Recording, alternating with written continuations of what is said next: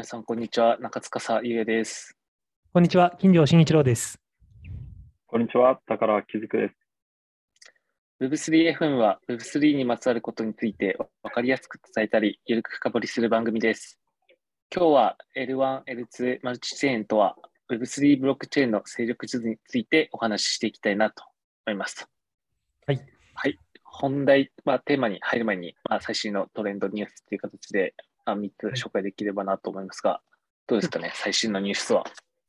今日からちょっとその前に新しいマイクなので、聞いてる人方、声違いますかね？声が、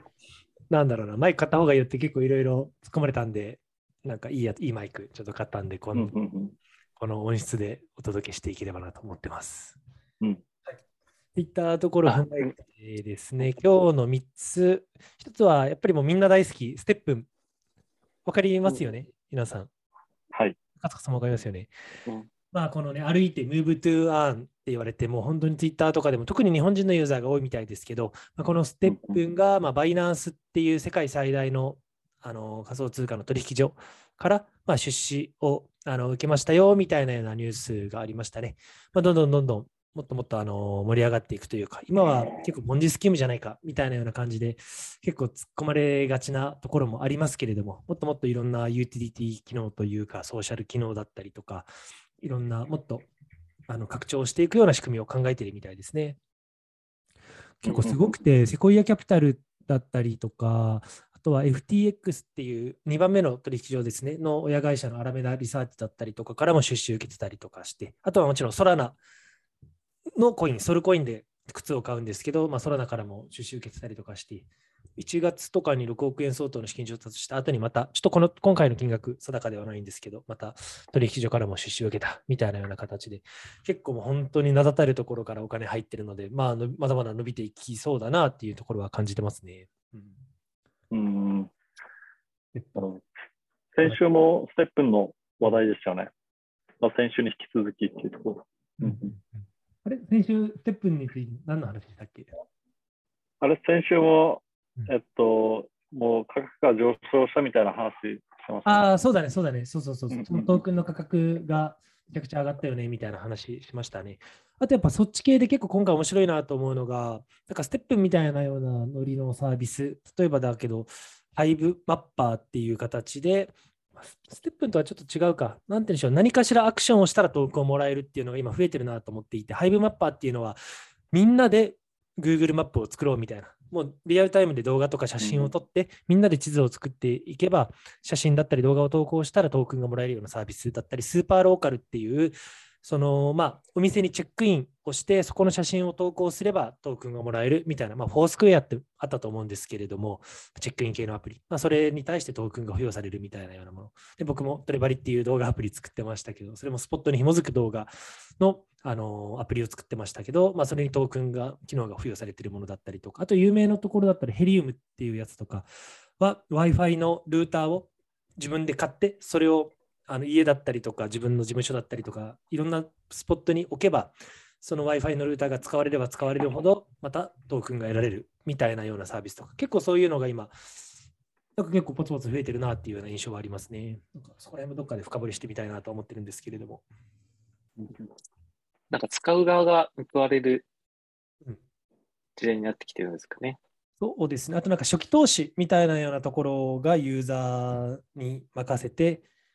っていうようなあのところだったりとか、ユーザーもなんかエンゲージメントをすれば、それこそいいねとかコメントだったりをすれば、トークンが得られるみたいなような、そのエンゲージメントをトークンで買うみたいなような仕組みのサービスみたいなのが増えてきてますね。そうまさに使えば使うほど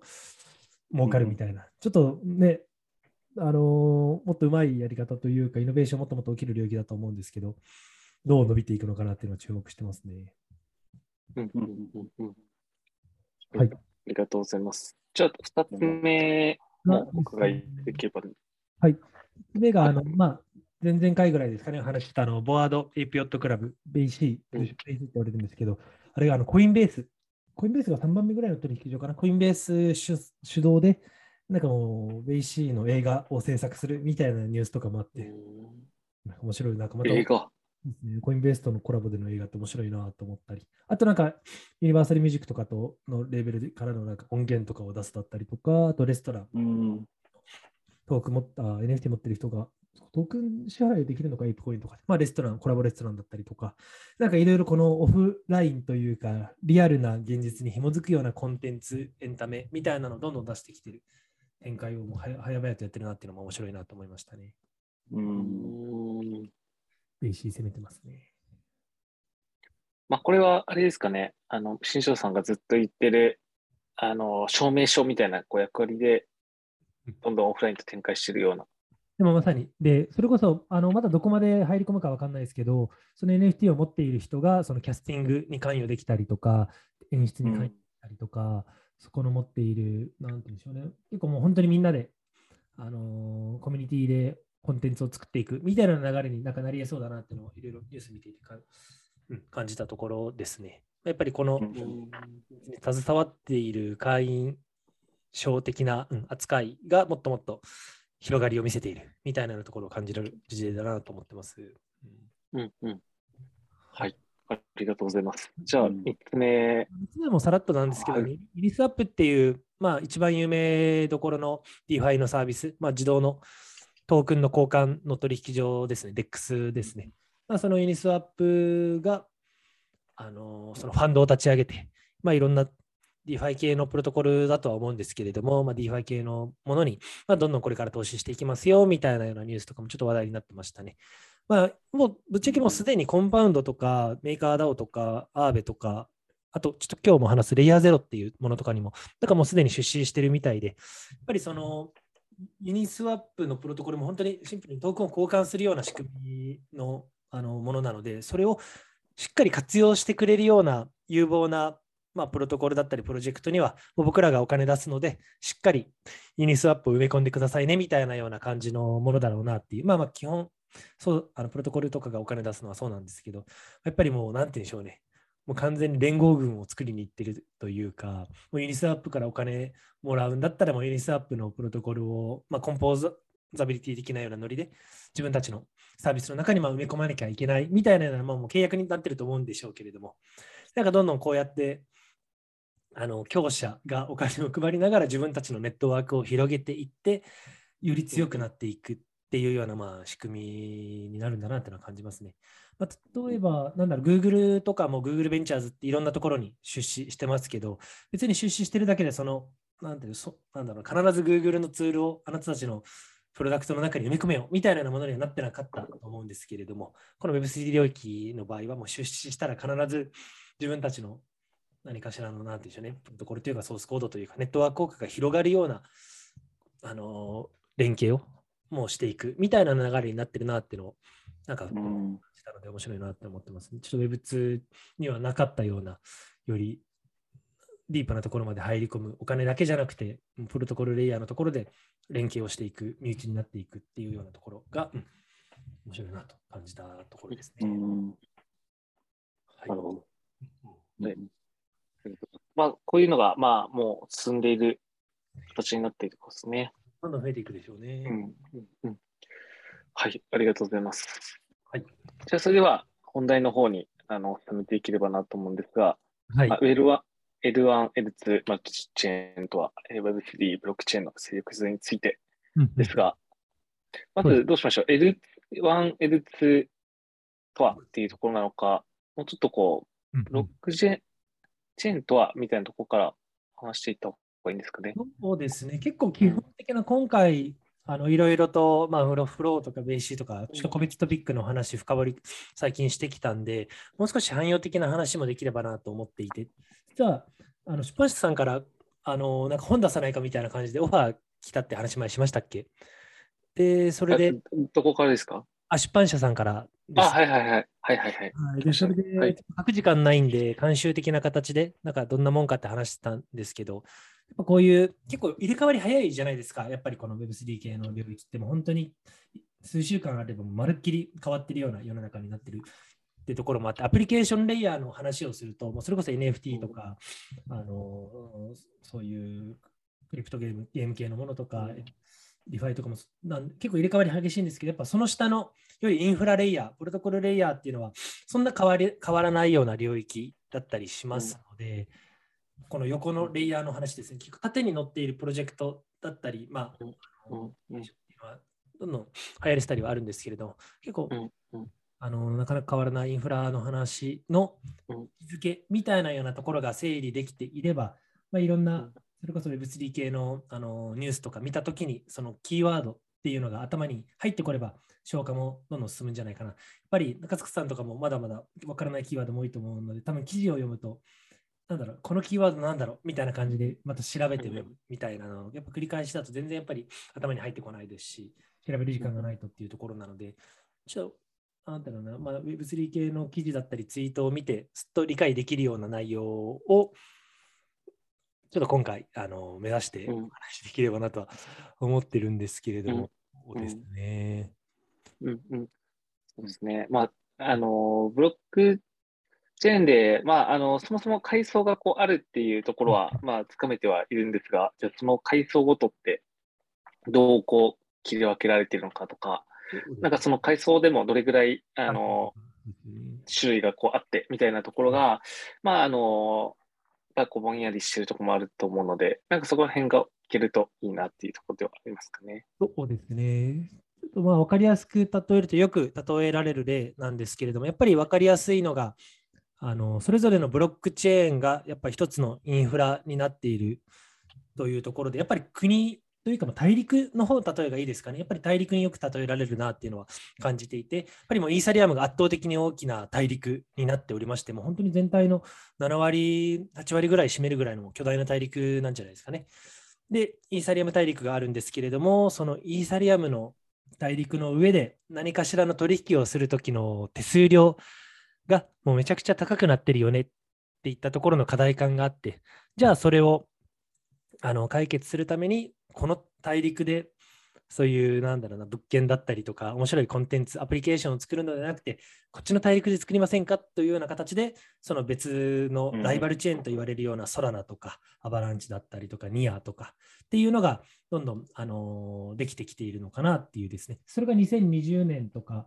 のタイミングで結構勃興した。もうにあのソラナとか去年爆上がりして最近だったらニアとかがすごい勢いがあったりするんですけれども、まあ、そういうライバルチェーンがありつつ、で、その別の大陸をゼロから作るぞっていうのもなかなか、あのー、時間とお金だったり人がかかったりするので、そうではなくて、もともとある巨大なイーサリアム大陸の上で、ちょっともう少し高速ロードを作って、もっともとその手数料というかトランザクションを高速化しようぜっていうようなのが、まあ、レイヤー2って言われるような領域ですね。そのレイヤー2とかは結構ここ去年の後半ぐらいからすごいなんか注目を浴びていてめちゃくちゃお金が集まっているような、まあ、領域だったりとかしますね。結構昔からあるんですけれども、なんかビットコインの送金を早くするようなっていうところでのなんかライトニングネットワークだったりとか、ライデンネットワークっていうのが結構2017年ぐらい僕も掘ってた時に、あ、この名前懐かしいなって思いながら最近もしたんですけど、まあそういう、なんていうんでしょう、迂回するみたいなイメージですよね。このイーサリアムのチェーンが遅いから、そこをもう迂回して高速にしようぜみたいなところで言われているのがレイヤー2の領域。で、もう一つまた、あのこれからこのレイヤー2の次に盛り上がりそうなところが、まあ、レイヤー0っていう、さらにまたあの L1 チェーンの下のレイヤーのところで言われるような技術っていうのも今どんどん出てきているみたいで、それこそ先ほどもちらっとお伝えしたレイヤー0っていう、まあ、これ、あの、プロトコル名というか、会社名にはなってるんですけれども、もうまさにその下で全部の大陸をつないじゃおうぜ、みたいなようなところですね。で、その前に、あの、ポルカドットっていう有名な、あの、マルチチェーンのブロックチェーンがありまして、まあ、これはそもそもその大陸全体を一つのチェーンで、まあ、つないじゃおうぜっていうようなところがあって、結構マルチチェーンをまあ、いろんなチェーンがあって、未来はいろんなチェーンがあるのが普通になるよね。であればそれを一つにつなぐっていうような仕組みが、まあ、必然的に必要になってくるよねっていうような発想で、イーサリアムの創設者の、ま、ギャミウンドさんとかを中心に作られているのがこのポルカドットっていうのもありますね。それぞれのライバルチェーン同士を全部一つにしちゃおうぜみたいなのがあって、まあ、それであの日本で有名な、日本人起業家の有名なあのアスターネットワークとかもこのマルチチェーンというかポルカドットに連携するチェーンというところでローンチされて、今、ポルカドットのこのパラチェーンになってるのかな。このポルカドットにもう最初からバッチリ連携しているような、あのブロックチェーンですね。で、今後、ポルカドットがいろんなチェーンと連携していくことによって、このアスターネットワークももあの L1 のチェーン、イーサリアムだったりとか、ソラナとかも連携していくようなチェーンに今後なり得るような可能性もあるっていうところですね。っていうふうな、うん、位置づけになってるのかな。ポルカドットとコスモスっていうのが、この、ま、あのマルチチェーンの代表格って言われてますね。はい。うんアスターはあれですか、えっと、大陸、最初から大陸つなぎの大陸を作ってるみたいなイメージなん、うん、あでもそんな感じだね。もうポルカドットの上に最初から乗っている、ポルカドットとの連携前提で作っている L1 のブロックチェーンっていう感じかな。うん。うんあそうでそういったライバルのものがいくつかあるんだけれども、でも一番ね、ポルカドットの中ではすごい勢いがあって、お金も集まっているような、あのー、ブロックチェーンみたいで、まあ、非常に期待されているようなところかなと思いますね。だからまあ全体をつなぐっていうのはレイヤーゼロっていうような言い方を最近からしてるんですけど、ちょっと前までやっぱりマルチチェーンみたいなような言い方をしてましたね。あとまた別の言い方で、それぞれの大陸を、なんて言うんでしょうね、もう1対1でつなぐというか、例えば、あのービットコインの、あのー、なんて言うんでしょう、ブロックチェーンとイーサリアムのブロックチェーンをなんだろうそのまま送金、普通だったらできないんですよ、別のチェーンなので、送金が。うん、まあ、ですけど、それをつなぐみたいなようなクロスチェーンみたいなようなあのものもあったりしますね。でもちょっとクロスチェーンはですね、あのちょっとバグが多いよね。バグが多いというか、結構ハッキングされやすいよね、みたいな。チェーン間のやり取りをするクロスチェーンブリッジ、ブリッジチェーンとも言われるんですけれども、っぱり一旦このセキュアなあのブロックチェーンを一旦離れて別のところに持っていくみたいなような形なので、ちょうど、あのー、なんだろうな、ちょっと前にあのワームホールっていうソラナのあのブリッジチェーンのやつとかがハッキングされて何百億円取られたりとか、結構あの Ronin、この前ニュースにもなっていたアクシーインフィニティがハッキングされたっていうのも、このちょっとクロスチェーン的な Ronin のチェーンとイーサリアムのチェーンをあのブリッジするようなところでハッキングされたっていったようなところがあったりしますね。ポリネポリチェーンっていうところもハッキングされたことありますし、マルチチェーンっていうのもあるんですけど、結構、あの、クロスチェーンはいけてないよねみたいなのは、ビタリック・ブリテンも言ってたりしますね。クロスチェーンはじゃなくて、マルチチェーンの方が未来あるでしょみたいなようなことを結構言ってたりするみたいですね。うん、今はあんまりクロスチェーンっていうよりかは、より L2 のチェーンだったり、マルチチェーンの方が結構注目されてるんじゃないかなっていうのは感じますね。うん結構情報量多かったんですけど、そうですね。結全体のなんか勢力図みたいなようなところは、こんな感じかな。やばい、なんかもう1時間ぐらいかけて言おうとしたところ。あれって感じだ。あ、中塚さん止まってますね。あ、本当だ。あ、中塚さん大丈夫ですか？あ、大丈夫です。はい。そうですね。なんか今、結構ガーッと情報量多かったかもしれないですけど、なんかあります？気になる点だったりとか疑問点とか。うんうん。まあ、この、まあ、レイヤーのこう話とか、もうそれが、まあ、大陸がつながって今行く世の中になってきてるみたいなことなんですかね。そうですね。それ各ブロックチェーンがもう別大陸で別のアプリ,、あのアプリケーションというか、プロトコルを作る、うん、作ったら、もう一回そこで作ったら、もう出るなよっていう感じになるんですよ。もうそれこそグラントだったり、助成金をもらったりとかしたら、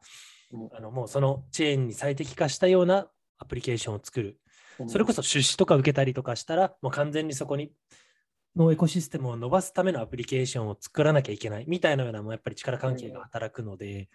うん、基本的にはもうその大陸の上にどんな商業施設を作るか、どんな街を作るか、どんな国を作るかみたいなようなところですね。うん、正直、もうあれなんですよ。あのー、アプリケーションレイヤーで何かしら結果出すというか、あのー、勝ちに行くとしたら、もう一番やっぱり手っ取り早いのが、そのブロックチェーン、L1 のブロックチェーンから出資を受けることだったりするんですね。で、その出資を受けるには、ハッカソンを毎回やってますので、ソラのハッカソンだったりとか、そのハッカソンに行っていけてるプロダクトをそこでローンチして、あ、これいけてんじゃん。じゃあこのエコシステムを伸ばすために頑張ってね、はい、お金。みたいなような感じで、あの出資を受けて、で、箔がついて、いろんな優秀な人材が採用できて、人材もお金も、そのめちゃくちゃお金持っている、まあ、L1 チェーンのところからいろいろ配給されるみたいな仕組みになってますね。だから最初にどこを選ぶかでもうそこの L1 の色がついちゃうみたいなような流れにはなってるなっていうのは、なんかよく話聞いていて、うんうんいうところですね。うんなんか一種のグループ会社みたいな。あ、でももう本当に連合みたいなうん感じに、うんうん、うんななってますよね。やっぱり、うんあの、ファットプロトコルって言って、今まではね、この Google とか Facebook とか Instagram とか、そのプロトコルの上、インターネットの上に載っているアプリケーションがやっぱりめちゃくちゃ、あの、儲かっていたんですけれども、この Web3 の世界では、この下のレイヤー、インフラレイヤーがやっぱり一番お金が入ってくる、儲かるっていうような構造になってますので、やっぱりこの L1 レイヤー、L2 レイヤーみたいなようなところが一番巨大。で、その上に乗るのでも、それ以上に巨大にはなれないんですよ。もうこのうん一番下に乗ってるところも大陸に何かしらの国を作るのでもやっぱり大陸に一番お金が入ってくるっていうような構造になっていてでやっぱりいかにその大陸側からお金を入れてもらうかみたいなような構造になっていますしで大陸側もその上に乗るアプリケーションのいけてるあのプロジェクトがたくさん乗ってもらわないと自分たちのあのユーザーというかお金も入ってこないみたいなようなインセンティブが働いてるっていうような状況です。まあ、持ちつ持たれつではあるんですけれども、まあ、やっぱりいろんないけてるアプリケーションやいけてるチームを呼び込もうと、グラントっていう助成金でお金を配ったり、ハッカソンでいけてるところを発掘して出資したりみたいなところをうんやってるなっていうところですかね。面白いですよね。でそうなると、大陸を作る人たちが、まあ、L1 のレイヤーの人たちが作るは増えていくはい中で、どうどうこう、勝っていくというか、今、まあ、巨大な、もう、大陸を持っているイーサリアムとかソラナとかがある中で、どうこう、なんか新規参入というか、そうですよしていね。くっていうところっていうと、どういう方法とかがあるんですかね？はい、それで言うと、やっぱりイーサリアムが圧倒的でなんですけれども、今で言うとやっぱりあれなんですよね。あのイーサリアムのトリレンマ問題っていうのがあって、それ前も話したかもですけど、やっぱりこのブロックチェーンっていうのは、この分散性とスケーラビリティ、まあ、トランザクションのスピード感ですよね、スケーラビリティと、あとはセキュリティ、その3つを同時に全部抑えることはできないって言われてるんですよね。必ず1つを捨てなきゃいけないみたいなような形、同時にその3つを展開できないっていうところがあって、それでイーサリアムっていうのは、そのスケーラビリティを捨てて、分散性とセキュリティを取ってずっと開発をしていたんですけれども、やっぱりそれでスピード感遅いじゃんっってなったところをついてソラナが出てきて、で、ソラナに対してもうめちゃくちゃお金が入ってるんですよ。このアンドリセン・ホロイツだったりとか、も世界中の VC がイーサリアムがあんだけ巨大になってるのに、あれはもうオープンソースのものになっていて分めちゃくちゃ分散して世界中の開発者が作っているのに対してもう中央集権的にもう企業のお金を入れてガリッと作っているのがソラナだったりとかしていてまあイーサリアムがあんだけ大きなあのエコシステムになっているのでまあそれをやあのなこういうものを作るぞって出資するぞみたいな感じになってるっていうところがやっ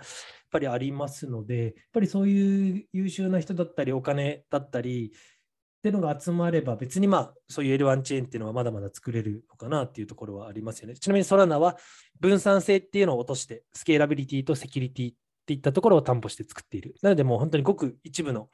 ノード、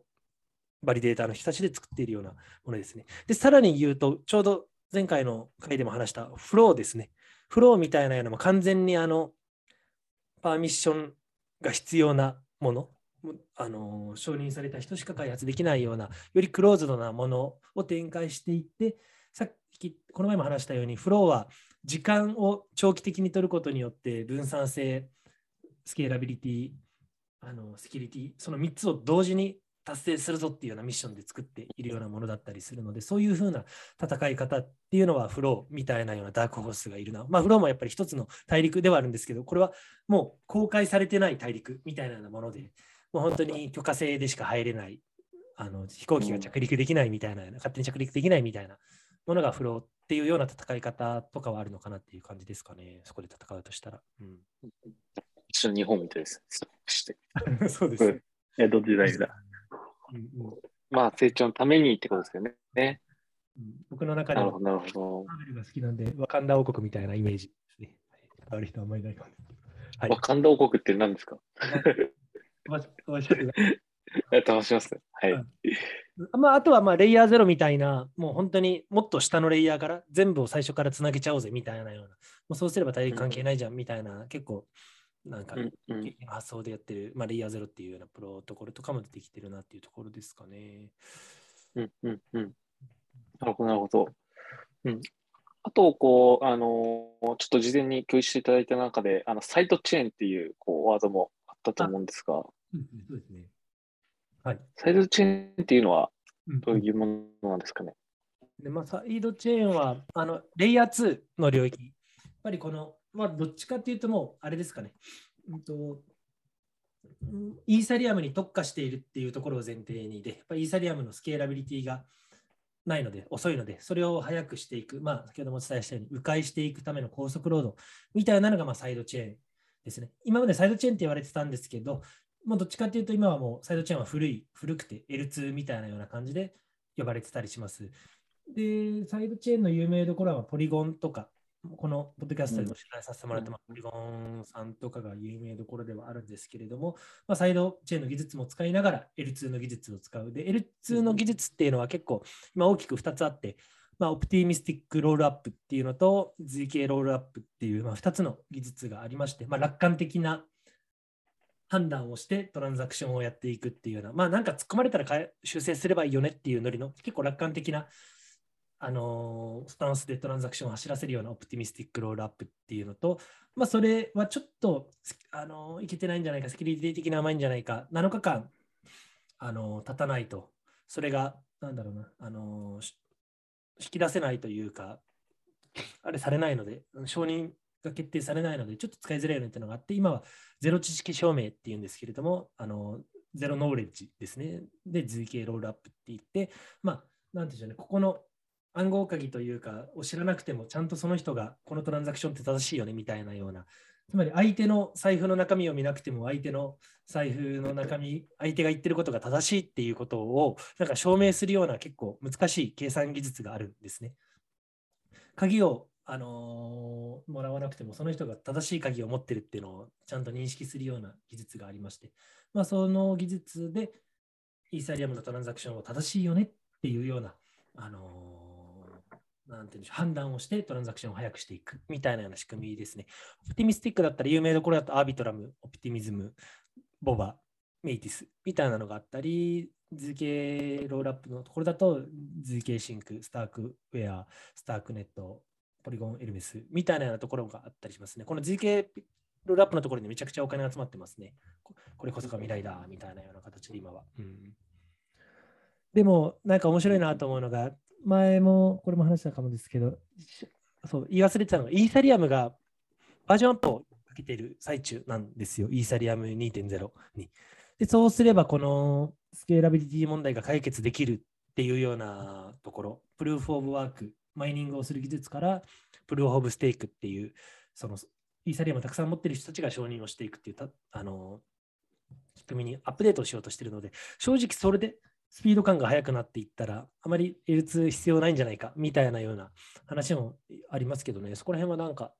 に対してうん。反論というか回答というかは、ちょっと僕も分かんないんですけど、うん、なんか、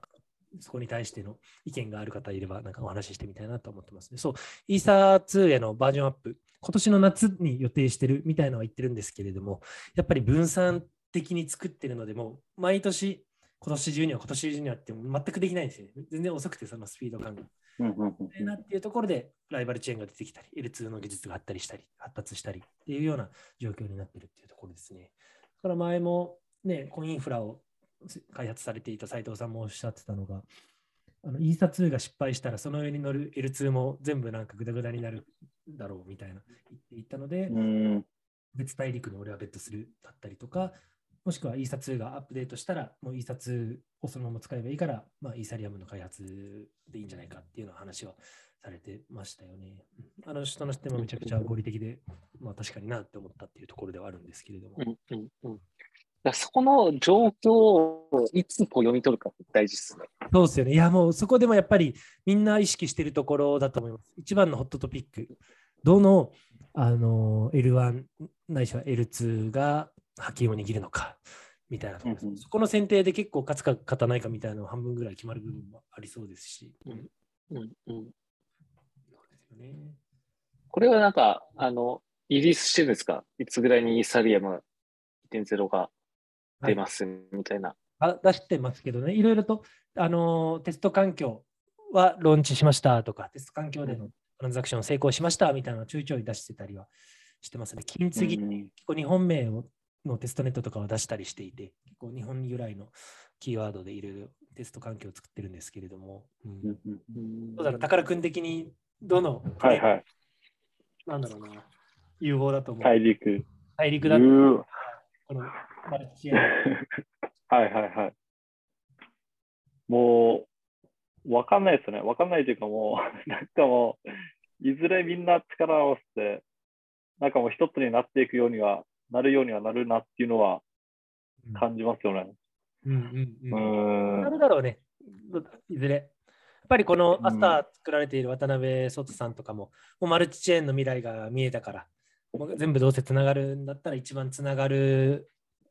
安い、一番つながりやすい場所のポルカドットにがっつりベットするみたいなような意思決定で、あの、うんあのブロックチェーンも作られてるみたいですし、うんうんまあ、あとはやっぱりイーサリアム互換性のあるようなチェーンも結構多かったりもするので、もうき基本、あのバイナンススマートチェーンっていう、バイナンスっていう取引所が自分たちのブロックチェーンとかも作ったりしてるんですけれども、やっぱりそれも、まあ、イーサリアムをフォークして作った、まあ、イーサリアムをコピーして作ったようなもので、基本うん性もあるみたいなものもあったりするので、うん。まあまあ個人的にはでも、もうとりあえず王道のイーサリアムだったりかな、でもわかんないです。ハッカソンとか、新しいやっぱり新、なんだろうな、01のチェーンにフルベットしていたら、そこと一緒になんかライジングできるみたいなのもあったりもするので、うんうんじ一時情報を取りに行くのが大事なのかなとも思いつつ。うん、うんですかね。なんかレイヤーゼロについてうん、なんかあまり知識がないので、いろいろ深掘りして聞きたいなとか思ったりするんですけど。そうですね。いや、ちょっとこれね、難しいうんうんというか、ああ、そうなんですね。ばっかりのやつだから、正直、そう、今、この L2 だったりとか、マルチチェーンの話をしてますけど、ちょっと技術の話をすると、もうもう時間いくらあっても足りないので。そうですね、それで言うと、ちょっとこの前、うん、これなら、あきら谷口、あきら谷口 .isa さんかなが結構このレイヤーゼロホワイトペーパー読書会を開催しているっていうツイートをされていて、そう、それのツイート見てめっちゃ面白いなっていうのを見てのこん今回の話ではあるんですけれども、そうですね、やっぱりクロスチェーンの課題を解決しているようなプロトコルだよみたいな話をちょっと日本語で分かりやすくツイートされてたので、そういったのを見るといいのかなと思いますね。あきら谷口 .isa っていう方ではあるんですけど。ですかね。あとは、そうだな。あとやっぱ独自のこのフローが、このクリプトキティーズでイーサリアムを詰まらしてしまったあのダッパーラボさんが作ったフローで、その NBA トップショットを成功させたりするので、やっぱりそこの例に倣って、アクシーも最初イーサでやってたけど、全然、あのダメじゃんってなって、自分たちで浪人っていうようなサイドチェーンを作ったりとか、あとは、あれか、あのー日本のクリプトゲームヒーローでしたっけ？やばい。クリプト、クリプトゲームヒーローですよね。うん。あれ？ダブルジャンプヒーローマイクリプトヒーローズですね。マイクリプトヒーローズだったりとか作ってるダブルジャンプ東京さんとか、あと、あの、あれ、クリプトゲームスさんうんっていう小沢さんの会社。うーんとここが作ってるのが、クリプトスペルズとかですね。まあ、そういう日本のクリプトゲーム作っている団体、まあ、グミもそうですけど、が自分たちのあの独自のオアシスっていうようなブロックチェーンを作ったりとかもしていたりもして、まあ、そういう、まあ、ゲームはだいぶトランザクションが早いあの領域でだったりするので、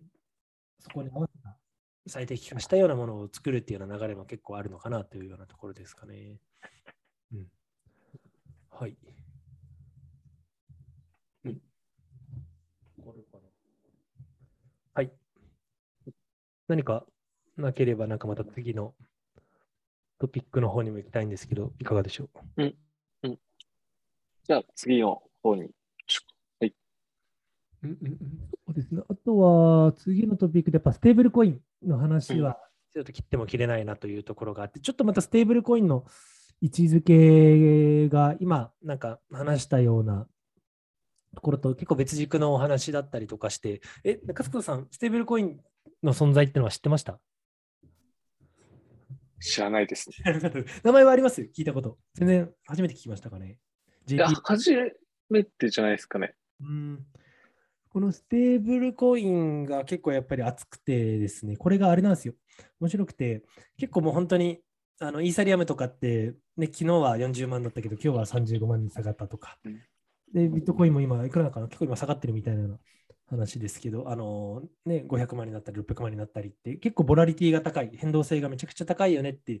言われるのが、まあ、暗号通貨だったり仮想通貨、まあ、トークンって言われるところだと思うんですけど、まあ、それで投機的にあのやって、まあ、めちゃくちゃ儲けてる人もいれば、あのいろいろ、なんだろうな、儲かるの逆その逆もいたりはすると思うんですが、このステーブルコインっていうのが、あのあれですね、安定型コインっていうのかな、まあ、ステーブル、まあ、つまりずっと1ドルなんですよ。この暗号通貨ですけれども、1ドルがずっと保たれてる。みたいなようなものになっていて、だから変動しないコインなんですよね。で、それどう使うかっていうと、え、高田君ど、どう使うか分かる？ステーブルコインの存在意義って認識してる？ステーブルコインの存在意義、はいはいはい。なんでさ、ずっと1ドル、ないしはずっと100円のコインがあるんだっけみたいなような話なんだけど、うんうんじゃあ普通の現金でいいじゃんみたいな話はいはいはい。なんだけど。要は、あれですかね、変動が激しいトークン保持するのは、まあ、リスクも兼ね備えてるよねっていう意味で、うんうんまあ、そういうステーブルコインに変えて保持しとこうっていう話ですかね。うん、まさにまさに。もう一旦逃がしておくみたいな、利確しておくみたいなようなやっぱり使われ方が基本で、あのたくさんの人が持ってるみたいな形ですね。一旦ね、あのービットコインが例えば600万円とかでめちゃくちゃ高値ついたっていうタイミングで利確する際にね、つどつどフィアットに戻していたら、つどつど税金がかかっちゃったりとかもするので、あの結構めんどくさいだったりもするので、一旦このあの USDC とか USDT とかに変えて、この600万の、だったらもう600万、あのー USDC に変えておくみたいな、1ビットコインが600万 USDC に変えておくみたいなことができたりするので、一旦この利確してあの置いておくみたいなの使われ方で、やっぱり使われてるみたいですね。これは USDT が一番最初にあって、で、これじゃあ何でその、例えばあの担保しているか、この USDC は 1, 1USDC1 ドルになってるんですよ、ずっと。で、このあの暗号通貨が1ドルって何をもってして1ドルなの？みたいなようなところなんですけれども、変動するのっていうのは期待値によって結構変わったりすると思うんですけど、これはもうずっと1ドルなので、期待値が上がろうが下がろうがずっと1ドルみたいなようなものなんですけど、何で担保するのかって言ったら、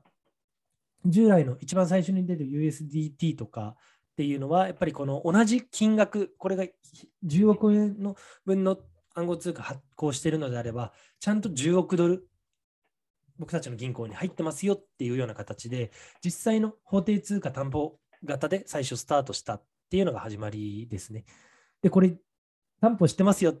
て言いつつ、実は担保してなくて結構問題になったっていう過去も SDT にあったりはするんですけれども、まあまあそこでちゃんとあのやってますよみたいな感じになって、あと USDC っていうライバルのものが出てきて、そこは上場とかもしてたりはしますね。サークルっていう会社なんですけれども。っていうのが出てきつつ、で、そこのライバルとして、あのー実際の法定通貨で担保するんじゃなくて、いろんな仮想通貨を、あのー買ってきて、裏で買ってきて、それを保持して、ちゃんと1ドルに合わしますよっていうような DAI っていうような、まあ、メーカー DAO が作っているような仮想通貨担保型のステーブルコインっていう DAI っていうのが出たりとか、あとはそういう実際にあの担保をせずにアルゴリズムでしっかりその調整を聞かせますよみたいな、そのなんだろう、価格が上がりそうだったら売り、売って下げてみたいな、価格が下がりそうだったら買ってあげてみたいなような感じ、ちょっとそこの仕組みまではさすがに説明ちょっと難しいですけれども、まあ、アルゴリズムがあったの、あのステーブルコイン、うんああのアンプルとか ECD とか、あとソラナだったら日本人の方がやられているソラナのステーブルコインのあの UXD っていうようなものとかもあったりしますね。そことか結構めちゃくちゃ調子良さそうですね。うんうんうん、なんでこれ、ステーブルコインって複数に分かれるんですか？複数のものが生まれていくんはですか、アルゴリズム型とか担保型、仮想通貨型に分かれる理由ってことですか、うんあ、そうです、そうです。うーんなんかその方が、なんか永続的になるからみたいなような感じじゃないですかね。効率よく運用できるからみたいな話じゃないですかね。ステーブルだったらやっぱ同じ金額を持っていかないといけないので、まあその分、なんですかね。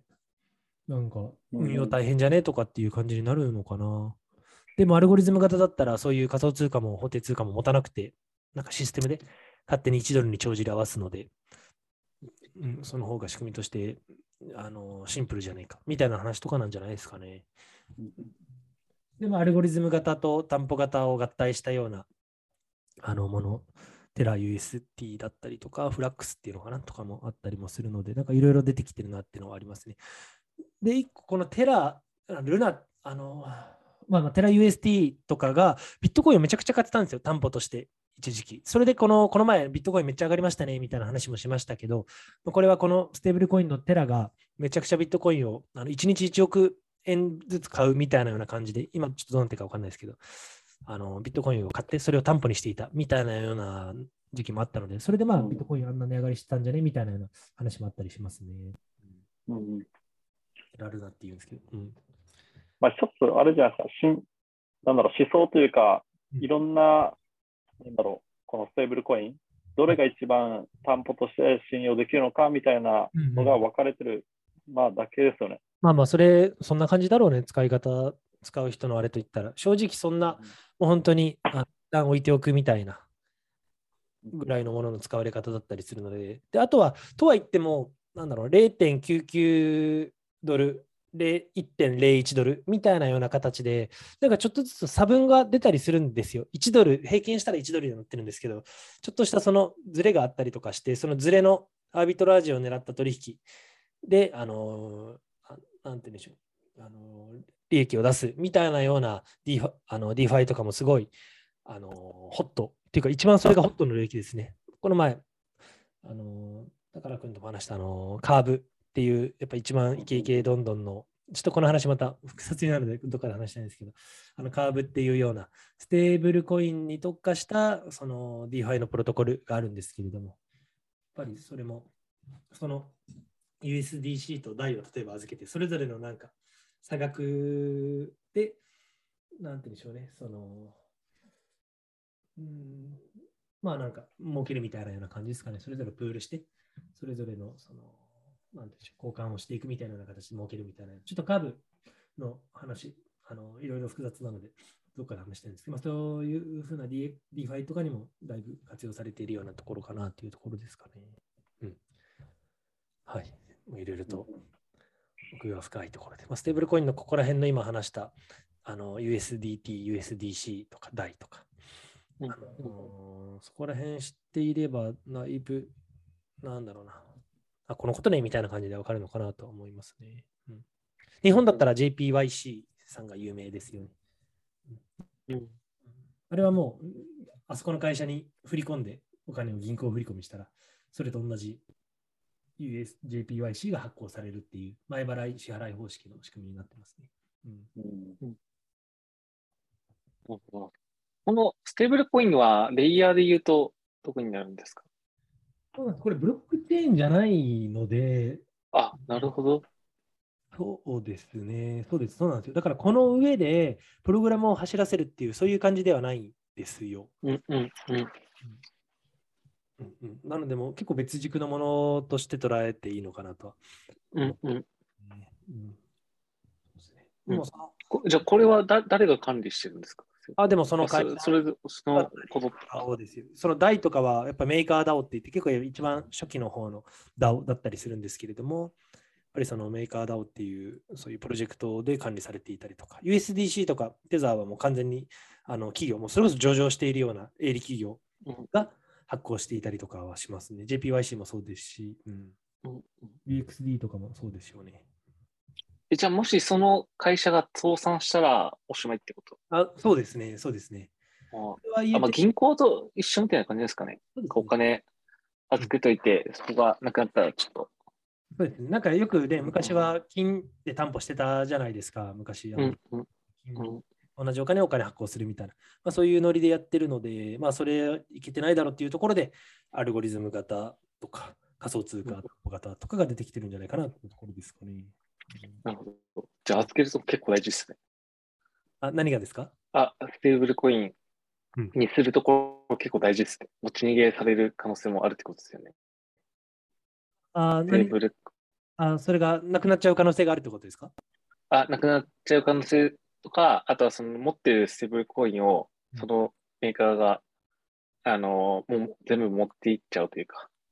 データを持っていっちゃうみたいなところをやっちゃうと、うん。あの、はい。あるから、ちょっと信憑性だったり、そこら辺が。大事なところ。うん。まあまあ、ある程度そうですね。もうもう担保として置いておくので、そうですよね、その担保として置いておくって証明してたのに、それが嘘だったみたいなような事件もあったりもしてるので、結構ラグ、ラグプリって言うんですけど、お金集めて逃げるみたいなようなうん。詐欺のやり方で。うん。うんうん、まあ、ですね。なんかそこら辺が、ちゃんと安安心安心だみたいなところが分かるといいなっていう感じですかね。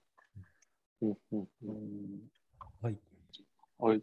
ょっと今、ステーブルはどうですか？けれども、うんそうですね、こういう、まあ、インフラレイヤーも、とはいっても、やっぱり僕も今、あのプロダクトを作ってますけれども、こういうブロックチェーンとかが、まあ、プロトコルでインフラになってますよっていうのはおお話ししましたけれども、とはいっても、な何かしらのアプリ作るときの、まあ、今はね、僕はオンチェーンジョブマーケットプレイスっていうような形で作ってますけど、正直、全体のアーキテクチャでこういうブロックチェーンの技術使うのって、まだ本当にごく一部だったりするんですよ。実際にこのデータベースだったりとかトランザクションだったりとかそのスマートコントラクトを走らせる部分だけでブロックチェーンを使うんであって正直もう本当に半分以上今作ってるのは9割以上はもう普通の従来のもう Google あのクラウドでサーバー立ててますしなんて言うんでしょう。JS React JS とか従来からの技術で作ってたりもするので実際にまだ本当にごく一部の、なんだろう、あの部分でしか、このブロックチェーンの仕組みは、普通のアプリケーションを作るってなったらですね、まあ、使わないっていうのが正直今現状なんですけれども、まあ、これからもっともっとそのサーバー周りのところでセラミックっていうようなものだったりとか、あとは、なんだろう、データストレージとか、今だったら Amazon のね、S3 とかよく使われてると思うんですけど、まあそういうので、あの、Airwave っていうのかな、Airwave っていうようなものとか、ファイルコインっていうものとか、まあ、分散型のデータストレージみたいなサービスもあったり、あと、ね、ドメイン周りも ENS とかも出てきたりもしてますし、なんかそういう、なんだろうな、まだまだ本当にごく一部の、あのー領域しか、このブロックチェーンに置き換えられてないようなところはあるんですが、もっともっと、あのーなんだろうな、増えていくだろうな。それこそ ICP っていう、あのープロジェクトとかは、まあ、あの分散型の AWS だみたいな感じで歌っていて、フロントエンドの